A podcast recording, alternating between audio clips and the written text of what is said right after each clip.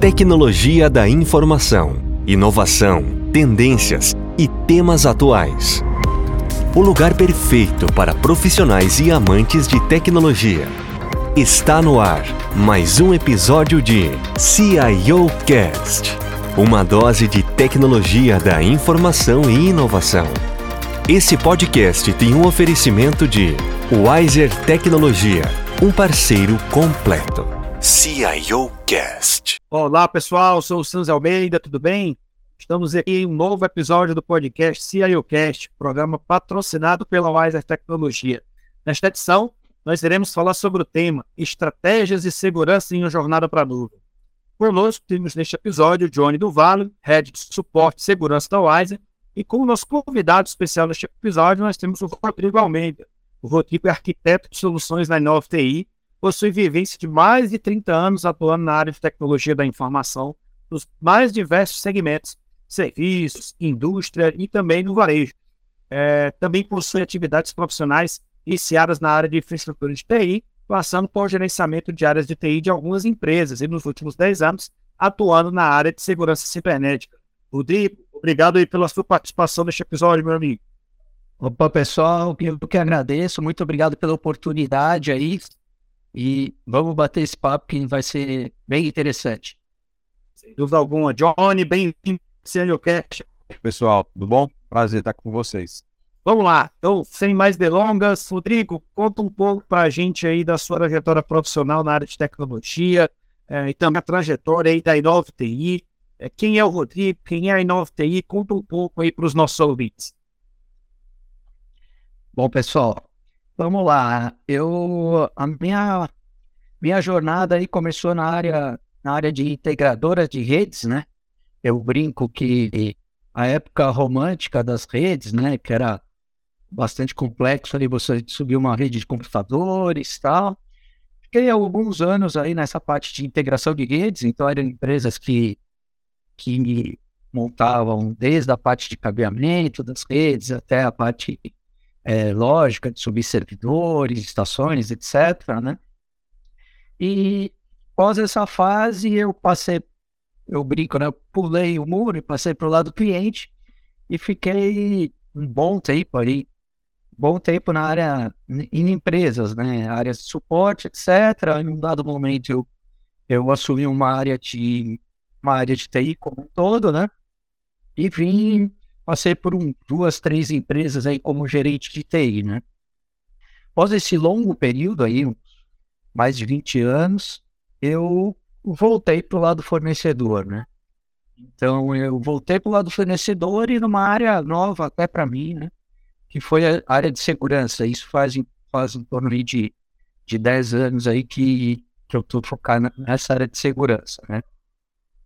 E nesse, nesse início de ano, eu me juntei aí a, a, voltando um pouco aí na área de na área de segurança, eu trabalhei tanto integradora, né, de segurança, como até dessa integradora acabou surgindo aí uma empresa de é, uma startup, né, focada numa solução de segurança cibernética que eu acabei empreendendo por por alguns quatro, cinco anos aí nessa área com uma solução bem específica de, é, de segurança cibernética. E nesse ano que, que começou, eu me juntei à equipe aí da Inova TI, né? É, é, como arquiteto de soluções, focado aí na área de segurança também, né? E então estamos mexendo bastante aí nessa parte, né?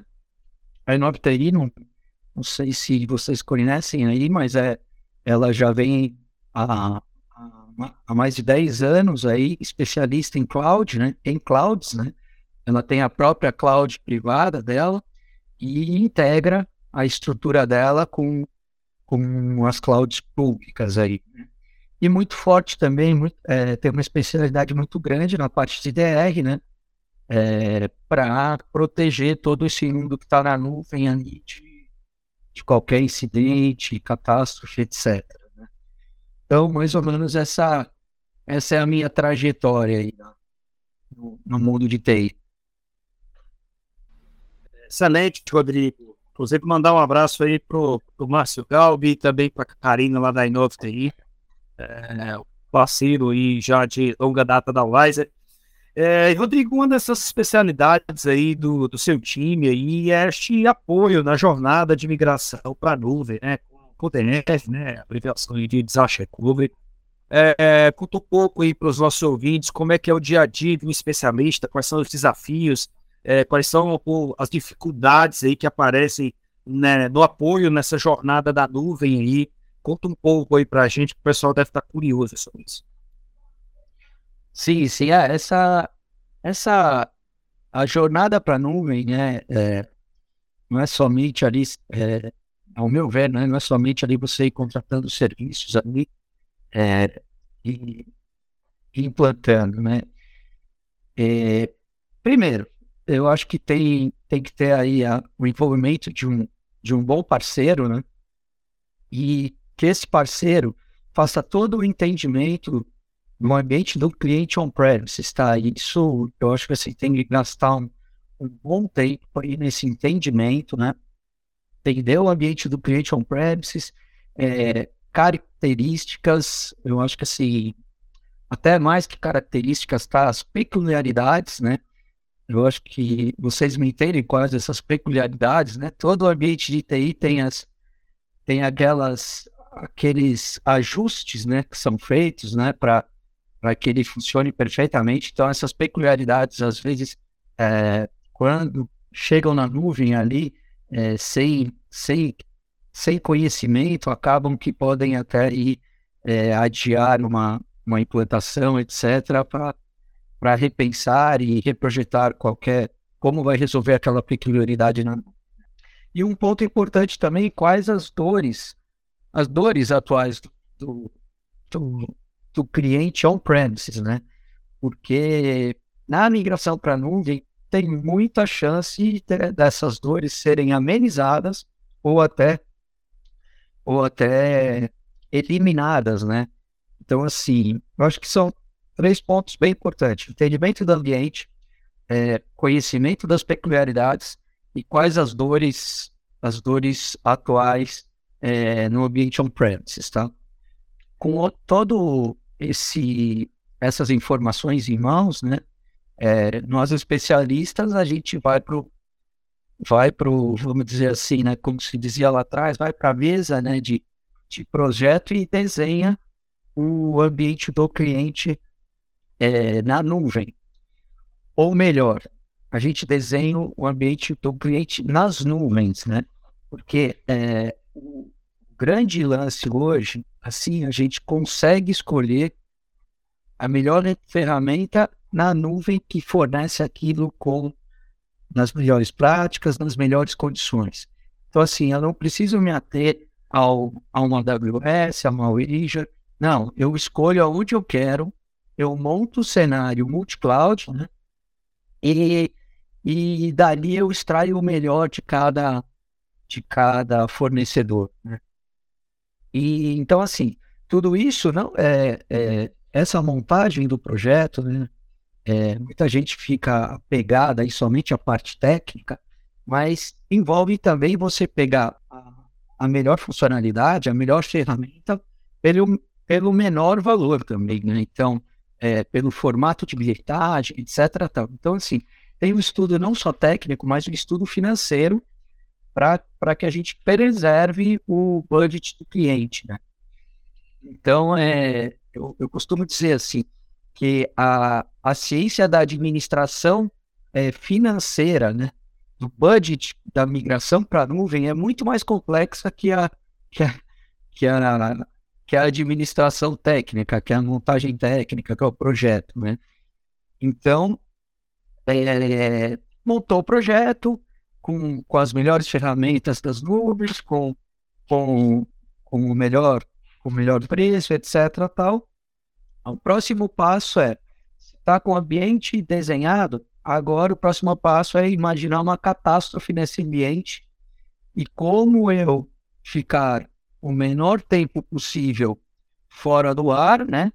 E como eu retornar a, a minha produção 100% é, o mais rápido possível, né? Que aí que aí é a especialidade de DR, né? Então, assim, é, é você imaginar que o seu ambiente saiu 100% fora do ar e como é que você consegue voltar, aonde você consegue voltar. Então, aí tem uma essa especialidade de DR aí que ela vem após a montagem do ambiente na nuvem, né? após o projeto do ambiente na nuvem, né? É, perfeito, Rodrigo. Uma coisa importante que você falou, é, voltada na parte de conhecimento, né?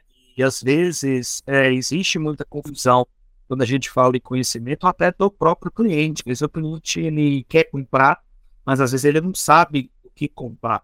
Né? E, e, e, aí eu acho que é aí que entra é, a, o parceiro para apoiá-lo na montagem aí, é, dessa solução. Né? É, muitas vezes é, existe até, quando você fala de budget, e, e também fazendo ali conhecimento, é uma parte voltada em cima disso. Por quê? É, muitas vezes é, se faz o, o, cálculo de maneira muito equivocada. Né? É, quando se coloca o budget de gasto por nuvem e se vai fazer é, o estudo de quanto se gastaria para ter uma solução on-premise, é, geralmente se fazem a conta em 24 meses, por exemplo, é, pagando essa mensalidade aqui da, de infraestrutura do serviço, eu pago os servidores, e os servidores são meus. Só que esse cálculo está completamente equivocado, porque você não está colocando ali a mão de obra em cima disso, o serviço de data center, a parte de energia elétrica, redundância, desastre público. É, e eu acho que essa dificuldade aí, é, fazendo é, complemento ao que você disse, é, tanto na parte de conhecimento, como na parte de budget, é, faz sentido e eu vejo isso como uma das principais dificuldades, é, principalmente quando você fala em empresas que não têm essa maturidade é, de cloud tão bem feito. Talvez empresas que têm isso mais é, consolidados, conhecimento consolidado, isso se torne um caminho natural e mais facilitado, digamos assim. Mas em clientes, geralmente, que não têm essa maturidade é, tão forte, é, isso pode se tornar de fato a dificuldade na migração para a nuvem, é, por, justamente por falta totalmente de, de conhecimento, né? Você também enxerga dessa forma, no dia a dia também tem problemas desse sentido aí, que eu pontuei, como que é na, na parte prática aí para você, Rodrigo, para o seu dia a dia? Sim, você está 100% correto, Sanzio. É, assim, é, tem as empresas que já que elas já estão decididas, estão focadas e elas vão para a nuvem, elas chegam já com a decisão, né? Mas tem as empresas que elas elas estão ouvindo, né? O mundo migrando para a nuvem, essa é a grande verdade, né? E, e elas chegam com, exatamente com esse raciocínio, né? elas pegam a mensalidade e às vezes não dá nem 24 meses, né? Só que assim, são, são coisas bastante distintas, né? Você tem a sua infraestrutura como serviço mensalizada ali, é, tem uma escalabilidade, uma infinidade de ferramentas disponíveis para você utilizar, né? É que no ambiente on-premises você não consegue, né? Fora a agilidade de você escalar escalar um ambiente que hoje, se você vê na parte de on-premises, você, você tem que começar a pensar, ser bonzinho aqui, você tem que começar a pensar em escalar, se você precisa escalar um ambiente on-premises, se você precisa um servidor, um equipamento, algo do gênero, começar a pensar em uns 4, 5 meses antes, porque só de só de, de entrega, de importação, etc., vai demorar uns 30, 60, entendeu?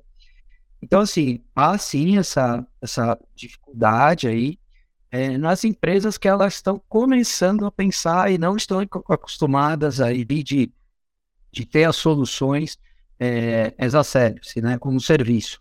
E incluir essa, esse, essa despesa né, é, na, no fluxo de caixa dela, ela passa a ter, ela passa a ter essa despesa que ela, ela antes ela tinha ali um CAPEX, né, de equipamentos, etc., que aqueles equipamentos tinham uma, uma degradação, é, em alguns anos não atendiam mais. Ao invés dela aportar esse dinheiro né, para equipamentos, ela passa a pagar como serviço.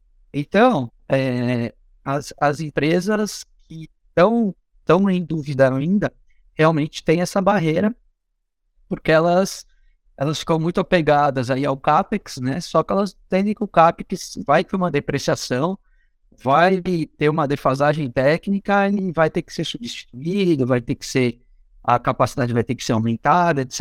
Tá. Então, está 100% correto.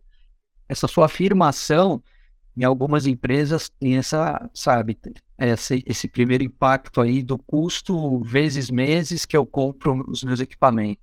Rodrigo, diante disso, tudo que a gente falou, quais são os principais desafios aí do, do CIO, né, da alta gestão de tecnologia, é, nessa montagem é, de estratégia da jornada para a nuvem, na estratégia de segurança é, na nuvem? Quais são os principais desafios, falando exclusivamente do, do CIO, da alta gestão de tecnologia? Não estou falando bem dos desafios aí é, da empresa como um todo, mas o papel do CIO. Qual o papel do CIO na montagem dessa estratégia da jornada para a nuvem e de segurança para a nuvem?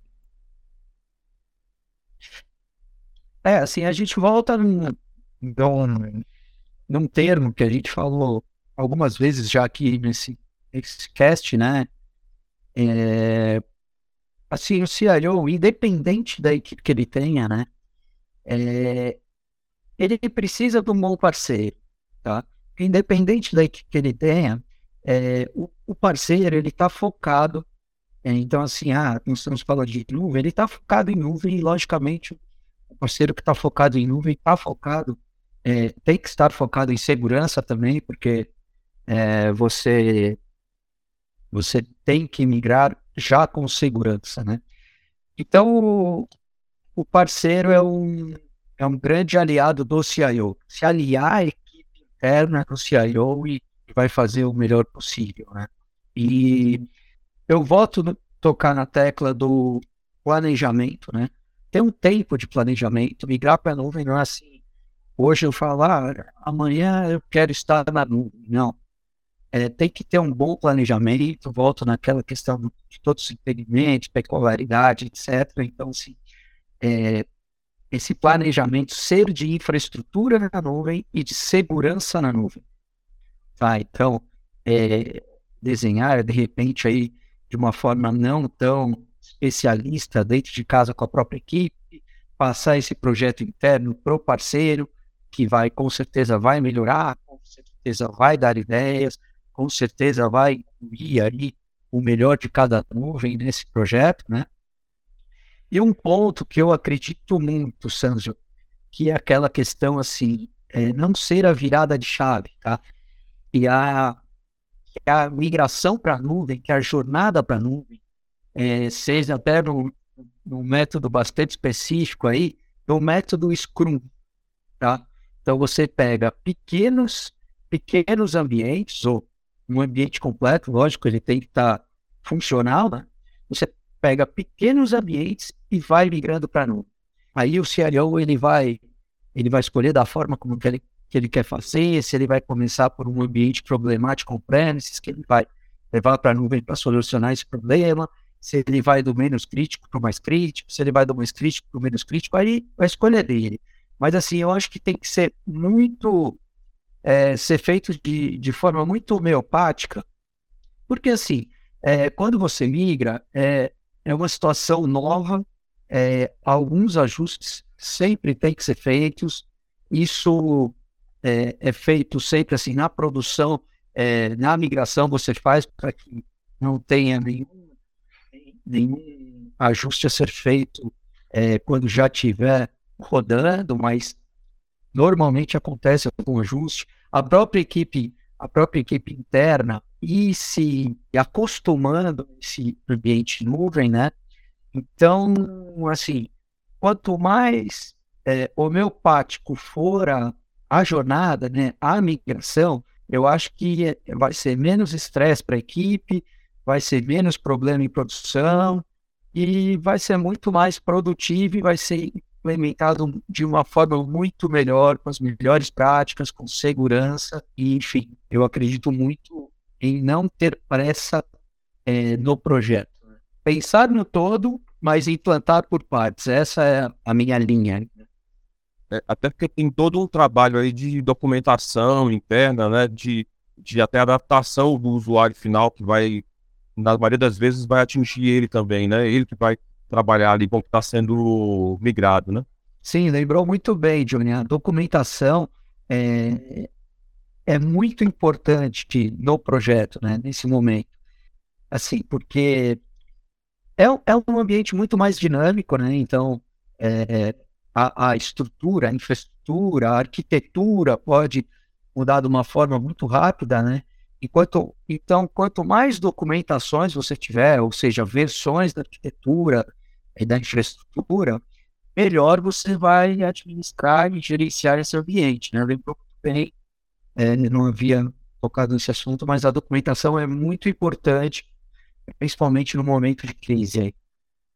É, a gente percebe que documentação é algo assim bem crítico e é independente, não tem pequeno grande. Às vezes a gente se depara com umas situações que, né, e a documentação ali está faltando alguma informação, está passando alguma coisa despercebido. Então aí é, é bem sensível mesmo. É, é, é muito importante, sim. É, no, é, é, a parte na, na a parte de DR, tá? Como eu falei nos momentos de crise, né? A parte de DR, ela, eu acho que assim, 50% do, do desastre recovery, né? É, depende de uma do, boa documentação, nossa, não só do ambiente, é, mas também aí documentação do, do, passo a passo na DR. É um momento de estresse, então realmente você tem que ter aí o script é, para voltar ao seu ambiente o mais rápido possível. Né? E aí eu acho que entra novamente o assunto de maturidade de quem está adquirindo a solução, né? É, porque geralmente quando você pegar aí é, o projeto é, onde quem está comprando talvez não tenha essa maturidade, esse conhecimento com a nuvem, maior chance de não existir essa documentação é, feita antes da migração. Quando não existe essa documentação antes da migração, a vida de todo mundo acaba ficando mais complicada, porque você simplesmente não tem informação. Ao entra aí a briga, as brigas aí, as sagas dos times técnicos para tentar desvendar o, os mistérios, né? Então o projeto acaba indo com uma complexidade é, muito maior é, e correndo o risco até de ser mal interpretado. Né? Ah, o projeto da nuvem fez gerar problema, atrasou demais. Mas ele atrasou justamente porque é, quem está comprando, quem está querendo ir, não estava preparado para esta jornada. Né? É, então, eu acho que até para esta jornada, é, quem é, fornece soluções tem que estar preparado, obviamente, mas quem compra também tem que estar preparado. Vocês não acham? É, na verdade, assim, né? E, e complementando, às vezes, quem está fazendo a migração ou está implementando o DR está ali no, entre o cliente, né? E o fornecedor. O fornecedor, o cara tem um servidor, sei lá, um, um banco de dados, alguma coisa, e a gente precisa estar tá ali no meio, entendendo o que, que é sensível, e às vezes essa informação nem o cliente tem. Né? Então o fornecedor também tem que estar tá ali, a gente tem que estar tá com documentação do que tem ali naquele, naquele ambiente, né? É, exatamente. A gente está chegando a um ponto assim, é, não é só a documentação ser feita, ser versionada, né, de acordo com, com, com as mudanças, etc., mas que ela seja distribuída para a equipe também, tá? Então, seja a equipe interna, seja terceiros. Então, assim, isso tem que estar tá tem que estar no conhecimento de todos, né? Então, assim, hoje tem muitos analistas, especialistas trabalhando 100% home office. Eles não estão dentro da eles não estão dentro da empresa ali naquele bate-papo de corredor, de café, etc. Logicamente, esse bate-papo ele não dá detalhes, né, do, de um projeto, mas querendo ou não, você você está ali ouvindo e está tendo informações de, de um certo projeto. Né? o cara que ele está isolado, ele, ele precisa de algo bem que ele leia e que ele bata o olho ali e ele entenda o que está acontecendo, né? Então, realmente, assim, é, é um ponto ali naquela parte de planejamento, de desenho de projeto, é um ponto muito importante. Por isso que eu disse alguns minutos atrás aí, assim, o projeto, ele tem que nascer já completo. Então, assim, é uma empresa inteira migrando para a nuvem. O desenho vai sair completo de todas as aplicações, sistemas, enfim, tudo vai estar tá ali. E aí, após o desenho completo, a minha ideia é que o melhor caminho é ir migrando por ambiente funcional, ou seja, ele funciona é, apartado de todo ambiente, tudo bem, pode ter uma integração com outro tal, mas ele vai para a nuvem e ele continua integrando com o premises até que aquele sistema que está integrado no que foi para a nuvem vai junto e eles se falam é, dentro da nuvem ali, né? Mas com certeza é, é muito importante e assim até no, nesse nesse projeto, né, que que você faz por fases, né? É, é muito interessante. Você tem um projeto final, né? E você tem o projeto por fase, que esse desenho vá sendo feito a cada fase migrada. Para, se você tiver algum problema, se você tiver necessidades de ajuste, etc., tal, você olha para um desenho, para um descritivo, né? Daquele momento. Porque, assim, às vezes tem projetos, dependendo do ambiente do cliente, tem projeto que demora meses aí, até anos, né? Então, você tem a fase que você está e o momento que, o projeto está para tomar uma decisão em cima daquele desenho, né?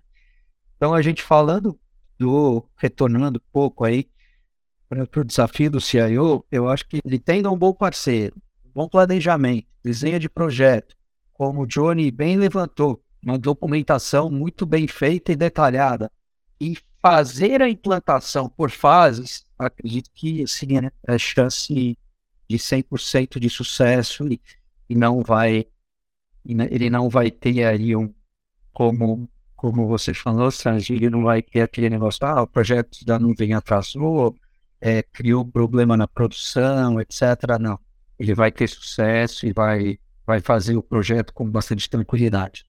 E dentro desse papel aí, eu, eu também entendo que um dos principais aí, desafios aí do, CIO, da alta gestão de tecnologia, é traduzir os objetivos aí da, da empresa é, para objetivos aí de, de tecnologia, né? Então, a, a, área de tecnologia aí na alta gestão está envolvida no planejamento estratégico da empresa, o que, que a empresa é, precisa alcançar, quer alcançar, para que ele possa traduzir isso em objetivos de tecnologia, em projetos de tecnologia, porque é, não adianta a área de tecnologia, mesmo o CIO, é, levantar um ponto voltado para a parte de migração para nuvem, ou de inovação, ou de transformação digital, se ele não tiver respaldado pela alta gestão da empresa ou do conselho, é, ele não vai conseguir andar só porque aquilo não vai casar com os objetivos da empresa. Então, eu acho que tem que partir aí é, primeiramente para os objetivos da empresa, traduz isso em objetivos de tecnologia para que possa é, sair aí os projetos. Existir aí é, essa tradução. Sem esse respaldo, eu acho que é praticamente é, difícil aí, é, de uma forma prática, principalmente empresas de, de médio e pequeno porte. É, acho que a gente já vê isso aí no, no dia a dia, né? Ah, concordo, concordo plenamente. A alta gestão tem que estar alinhada nesse projeto é, e não só é, por conta do lado financeiro, mas também é, é, é uma, uma jornada, sim, você vai virtualizar todo o seu ambiente, né? Então, tem seus desafios, tem seus, seus tem assim, seus ajustes de migração, né? Então, assim, eu acho que ele tem que estar alinhado com, com com a alta gestão aí, né? E assim, eu acho que, que do CIO depende, assim, também a definição de futuro desse projeto, né? Então, quanto a empresa pretende crescer, quanto, quanto isso vai, é, vai refletir no, no ambiente tecnológico, né? E assim, eu, eu acredito, tá, que em até uns, em alguns ambientes aí, como você citou, pequenas e médias, próprio CIO vai poder apontar algumas dores que ele vive, talvez não no detalhe, tá? Mas ele vai apontar a dor e depois vai descendo níveis aí, como é, gerentes, até chegar em analistas, ele vai apontar algumas dores, vai apontar peculiaridades que o incomodam. Então, assim, ele, acredito que ele é o start aí do, do levantamento de informações para depois você ir descendo na hierarquia da empresa e pegando mais detalhes. Mas assim, como, como você falou, é assim, ele é o que vai dar o tom, acho que assim, quando você comentou dessa parte, me veio na cabeça muito é, o futuro é, desse ambiente na nuvem, né? Então, quanto vai crescer, quanto não vai, etc. Isso também é muito interessante ter essa informação, né? Às vezes, numa pequena empresa, você não consegue ter esse horizonte, né? Mas, assim, se tiver, é muito importante para o projeto inicial. Perfeito, né? E aí, fazendo jus aí a parte da estratégia, esses objetivos aí corporativos, é, vou citar um exemplo aqui, uma empresa da área de saúde vai criar um aplicativo para o consumidor, é, obviamente essa aplicação vai comunicar com o banco de dados, a gente pensa em escalabilidade e disponibilidade, é muito difícil você conseguir fazer isso é uma solução on-premise. É muito mais complexo você fazer isso com solução on-premise. E fora quando você fala em Big Data, em Machine Learning, inteligência artificial, aí que você precisa trabalhar aí com uma manipulação aí, com uma grande massa de dados, isso fica muito difícil, né, né, Rodrigo? Então, eu acho que faz parte aí, totalmente aí é, dessa estratégia tá alinhada aí com o negócio, né? Eu acho que eu nunca nem vi algum projeto desse que eu falei no, no Primes, confesso que eu não vi, não sei se vocês já viram alguma coisa por aí. Ah, acaba ficando, ficando difícil, né, Sanzio? Porque é, é, tem, tem até questão de tempo, então assim, fica, fica bem difícil. Então, assim, você está no on-premises ali, você não consegue lançar mão de algumas ferramentas, de algumas soluções, é, ou consegue, mas o tempo de implantação é muito longo. Assim, realmente, hoje fica difícil pensar o porquê não ir para a nuvem. Essa é a grande verdade, tá? Geralmente o que eu falo, Rodrigo, é que vai para a nuvem não volta mais. Né? Eu não conheço sua empresa, ah, eu fui para a nuvem, fui para soluções aí voltadas para alta escalabilidade, alta disponibilidade, é, e voltei para a solução é, on-premise. É, acho que não, não, não me recordo aí é, acho que é um caminho sem volta. Quem vai não, não volta mais. Isso, e, e, a gente comentou lá no início, né, Sanzio, que em relação a, a parte assim, é, as empresas que estão meio resistentes, né, que elas fazem aquele cálculo, né, é, multiplicam por 12, 24 meses, 36 e tal. Assim, essa barreira também, ela já vem baixando bastante, tá? O custo de, de estar na nuvem, né? Então, assim, tem várias opções, como eu falei. O multi-cloud é, permite você lançar a mão é, em relação à a, a, melhor ferramenta daquela nuvem ao, ou ao melhor preço daquela ferramenta. Então, assim, você consegue compor um projeto que, que a multiplicação já, assim, não, né, que dá aquele número que mesmo a empresa resistente a falar, poxa, mas com tanto benefício eu vou eu vou deixar de migrar, entendeu? Eu vou por uma diferença ou um projeto empatado, enfim. É, essa barreira já diminuiu bastante. E esse, e esse ponto até. É algumas empresas foram obrigadas a inovar. Algumas empresas foram obrigadas a inovar na pandemia, né? Você imagina, quem estava 100% on-premises, pôs a equipe inteira em casa, aconteceu o quê? Ela comprou comprou servidores, ela comprou sistema do dia para noite aí para pôr todo mundo em casa e aguentar aguentar o, o boom aí de processamento, de memória, etc., do dia para noite. Não comprou. É, teve empresa que, que foi para a nuvem da forma como eu não recomendo, mas ela não tinha opção. Ela estava on-premises e ela precisava atender uma pandemia como foi, né? Então, Assim, hoje o custo baixou bastante, as nuvens privadas atendem muito bem a, a questão de custos, então, assim, elas têm características de bilhetagem, é, muitas vezes, né, tem características de bilhetagem distintas das nuvens públicas, o que, o que dá um bom save aí de, na mensalidade aí nos serviços. Perfeito, né? Mais uma vez, a máxima inovação e transformação digital das empresas foi o CIO, né? foi a pandemia. A pandemia forçou muitas empresas a se reinventarem, reinventar seu modelo de negócio, reinventar seu modelo de gestão, é, seu modelo de trabalho, e foi obrigado a trabalhar nesse sentido.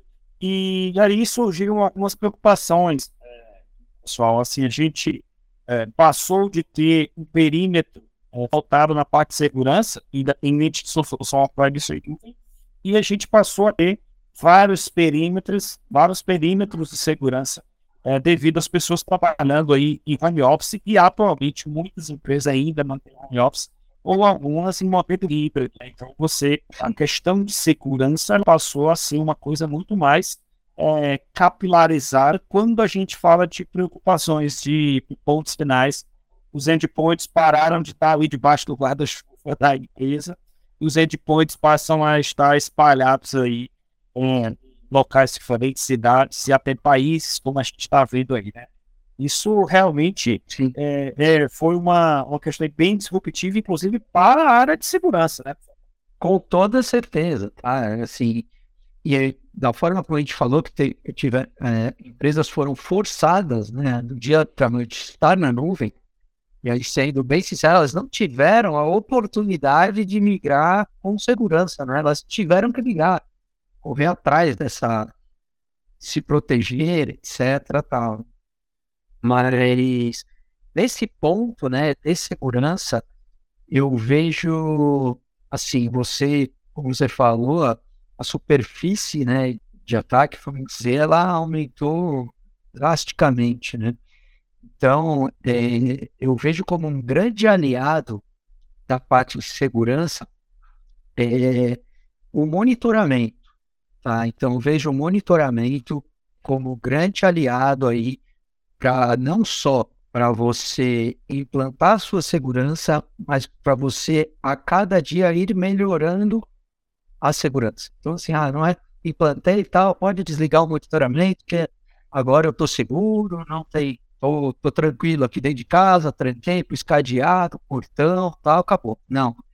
É, o monitoramento ele tem que ser um serviço frequente, perene aí. E eu digo sempre que assim, e não um monitoramento é, sem um, humanos olhando olhando o que está acontecendo naquele monitoramento. Não adianta você monitorar, criar um portal bonito ali, mas não tem ninguém olhando ele. Então, assim, é, o grande aliado é o monitoramento atrelado a um SOC.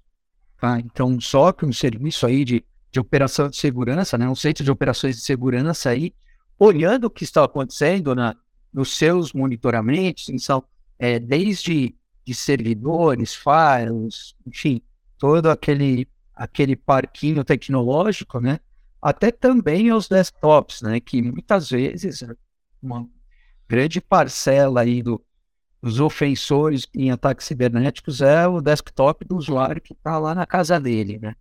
Então, assim, você monitorando todo esse parque, tendo um serviço é, de SOC, avaliando esses logs que estão que estão sendo gerados, né, na, num portal aí, num CIEM, etc., é, você consegue ficar seguro no dia a dia e com essas informações ir melhorando a sua segurança, que isso é um trabalho orgânico aí. Você vai a vida inteira, você vai cuidar desse nenê aí, ele vai ser sempre nenê. Você vai, você vai sempre ter o que, o que fazer, o que melhorar, etc. Tal. Então, assim, é um monitoramento atrelado a um serviço de SOC, é um aliado das empresas aí para se proteger é, realmente. Né?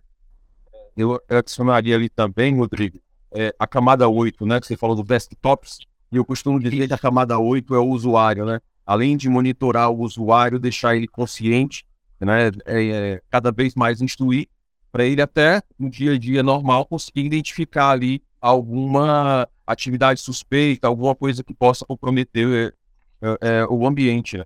Ah, com toda certeza, né? Esse treinamento é, acho que um dos maiores desafios, né? Porque não só você sempre estar tocando no assunto segurança, né? Segurança, assim, na segurança social, né? É, você está tocando no assunto e, assim, estar sempre tocando é, já é um desafio você criar uma cultura de segurança dentro da empresa, né? E quando você fala que é, colaboradores estão entrando e colaboradores estão saindo, aí você multiplica esse desafio por algumas vezes, né? Mas com certeza é muito importante, assim, a cada ataque, a cada é, ação maliciosa que, envolve o usuário, né, ponta ali, o desktop, né, que, que sai no mercado, ser divulgado para o usuário, né? Então, assim, é, esse é um desafio bastante grande das empresas que eu acredito que ainda esteja bem embrionário aí, né? As empresas que, que investem nesse, nesse ponto, né? Porque, assim, a empresa bem aculturada na questão de segurança, né? Ela acaba ela acaba dividindo dividindo, ela não joga só a responsabilidade aí num endpoint de qualidade, etc. Não, ela a, a cultura ali, é, o usuário, quando ele vê algo que ele ouviu, que ele leu numa divulgação da, da própria empresa, ele vai parar e vai, e vai acionar o suporte, vai acionar uma área de atendimento para ajudá-lo e ver se aquele arquivo, aquele anexo de e-mail que ele está querendo clicar, se, se é seguro ou não, né? Qualquer, qualquer forma aí de maliciosa que pode aparecer no desktop dele. Né? É, complementando aí, Rodrigo, quando você fala aí era de proteção e, e outras tecnologias que fazem é, proteção aí, digamos, de, possíveis incidentes é, de fora para dentro, mas também temos é, com essa capilarização aí dos endpoints devido aos regimes de home office e híbrido, é, de dentro para fora, né? Talvez entrar com soluções aí mais voltadas no sentido de prevenção de perdas e PLP, também é, faz parte aí da, da estratégia quando a gente fala não só de segurança, mas também de privacidade de dados, né? O profissional, colaborador mais mal intencionado, que esteja com más intenções, ele fica muito mais confortável ele trabalhando de casa. Sim, sim, é, com certeza. É, eu acho que assim, todas as sopas de, de letrinha, né, de DLP, de UAF, de IPS, IDS, etc. Tal, eu acho que todas essas sopas de letras, elas podem, quem pode identificar, logicamente, tem algumas empresas já com já com conhecimento, com alguma experiência, né, que já implantam soluções como essa, né? Mas o monitoramento também pode ajudar nisso. Né? Então, ele, em um nível bem detalhado, assim como vamos usar o exemplo que você citou, né? No, num ajuste bem, bem fino aí de CA, correlacionando com, com knowledge bases de ataques conhecidos, etc., ele pode, ele pode não bloquear no primeiro momento, se o cliente não tiver aquela ferramenta de proteção, mas ele pode apontar e falar, olha o que está acontecendo com seus dados, entendeu? Então, uma integradora de solução, aí vou voltar um pouquinho na minha jornada, uma integradora de solução que eu trabalhei é um dos carros-chefes era o firewall de banco de dados, né? Na verdade, tudo bem, o firewall de banco de dados passou a camada da aplicação ali, o hacker, ele, ele pode chegar no banco, né, e pode ter dificuldades quando tenho um firewall de banco de dados nessa camada, mas é, muitas vezes as empresas contratam o firewall de banco de dados para monitorar a equipe interna, para monitorar os DBAs e, e, analistas aí de banco de dados, etc. Então, assim, muito importante também essa a segurança de dentro para fora. Né? Então, é, às vezes o seu ofensor está não, não está mais ao seu lado, né? Mas participa da sua mesma rede, né? O famoso fogo amigo, né? e, Rodrigo, é, dentro dessa mesma estratégia, é, na sua visão, tanta coisa a, a se preocupar. É, como que uma empresa pode é, ter sucesso nesse processo de melhoria contínua é, após a jornada na nuvem, e aí falando também de segurança? É, como a empresa pode ter sucesso nesse processo de melhoria contínua, é, nessa visão perene, até como você é, citou aí? Então, aí eu vou voltar um pouco na, na parte da minha jornada, né? Bom tempo aí, esses 20 anos que eu passei no lado cliente, né? Eu, hoje, no lado fornecedor, eu vejo que, assim, é, você ter somente um fornecedor, aquele cara que te fornece é, fornece uma solução, fornece uma consultoria, é, fornece equipamento. É, hoje em dia já não é mais, ao meu ver, tá? Principalmente para quem está à frente de áreas de TI aí, já não é o suficiente, tá? Hoje, é, o fornecedor, eu sei que a gente acaba falando mais uma vez no termo parceiro, mas hoje o fornecedor, ele tem que se sentir parte da equipe do cliente. Então, assim, ele não pode ficar na, na fatia do bolo dele ali e ele, é, você acessa um suporte, fala, olha, é, eu estou com tal problema, ele analisa ali se ele tiver algum, se ele tiver algum controle interno na, na empresa ali, fala, olha, estou verificando aqui não, e o problema não é com a nossa solução, não é com o nosso equipamento, é, você tem que ver internamente. Não. Hoje eu acho que o, o bom fornecedor é aquele que, independente do, do problema, lógico, que tem alguma dúvida em relação ao que ele fornece para o cliente, logicamente, mas assim, ele a pergunta que ele tem que fazer para o é, ele não tem que afirmar, olha, eu olhei aqui, está tudo correto na minha solução. Não, ele tem que falar, tem que perguntar e pedir mais informações. Ou seja, um analista de suporte ali, o primeiro atendimento, tem que falar, me conta mais do seu problema para eu poder te ajudar. Independente se, se ali naquele momento parece que o problema não vem da sua solução. É, então, assim, resumindo, eu acho que os, as empresas de hoje, principalmente que fornecem serviço, elas têm que dar a mão para o cliente e falar: olha, o seu problema é o meu também, me passa mais informações que a gente vai resolver junto isso.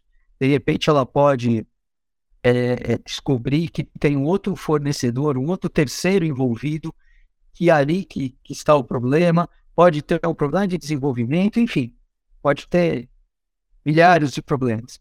Mas quando você se sente, eu vivi isso na minha, na minha vida, quando você se sente acolhido pelo seu fornecedor, aí você vê que realmente você tem um parceiro, não é aquele cara que ele, ele fez a venda, tem o suporte padrão dele, não. Ele está aí do seu lado, seus momentos de crise, seus momentos de estresse que não são fáceis, é, para te ajudar e te dar a mão e levantar a informação.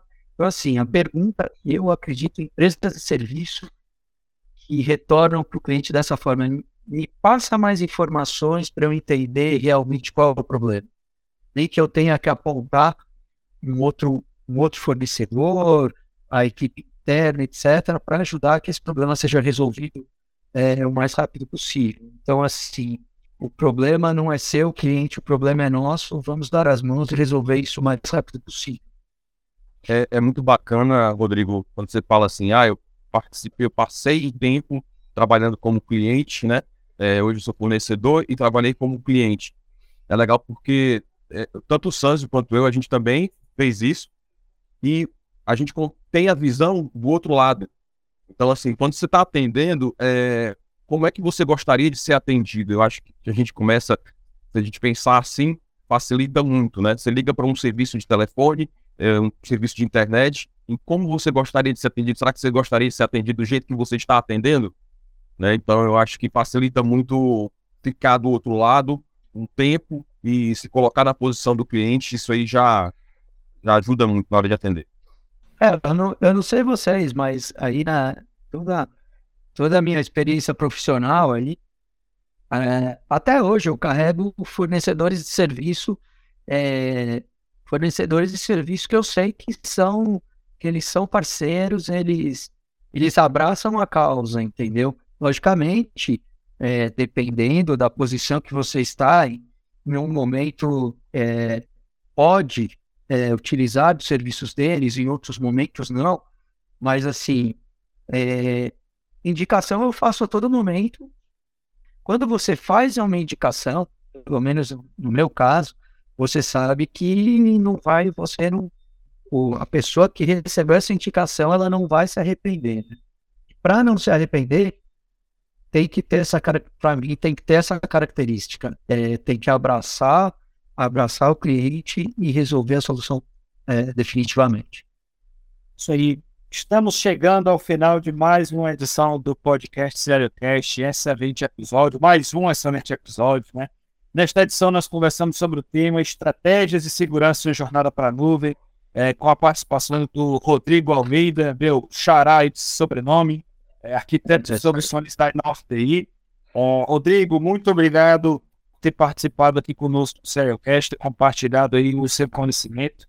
É, acho que o episódio ficou muito interessante aí para os nossos ouvintes. Queria te agradecer aí é, tanto a sua participação quanto a participação aí da I9TI do nosso SerioCast. Eu que tenho muito a agradecer, Sanjo e Johnny. Foi um papo muito, muito interessante, assim, uma troca de ideias muito, muito interessantes e, e vamos em frente. O caminho é a nuvem, não temos jeito. Isso aí. Johnny, obrigado pela participação. Primeira vez aqui no podcast. Você precisa vir mais vezes aí, Johnny. Ah, legal, vou vir sim. Obrigado, Rodrigo, também, tá? Foi bacana a conversa. Até, pro... Até a próxima. Legal. O Stênio hoje ficou de folga, hein, Stênio? Também queria agradecer a você, nosso caro ouvinte, que nos escutou até aqui. Grande herói que escutou até o final do episódio. É, segue nossos canais nas plataformas, compartilhe conteúdo aí com os amigos. É, as redes sociais do Rodrigo é, vão ficar na capa do episódio, com o LinkedIn dele, é, para você seguir aí o Rodrigo, fazer a parte de network, como também a parte de consumir aí os conteúdos compartilhados. É, um abraço a todos, até a próxima edição. É, o CIOcast é uma realização da Wiser Tecnologia. Um abraço.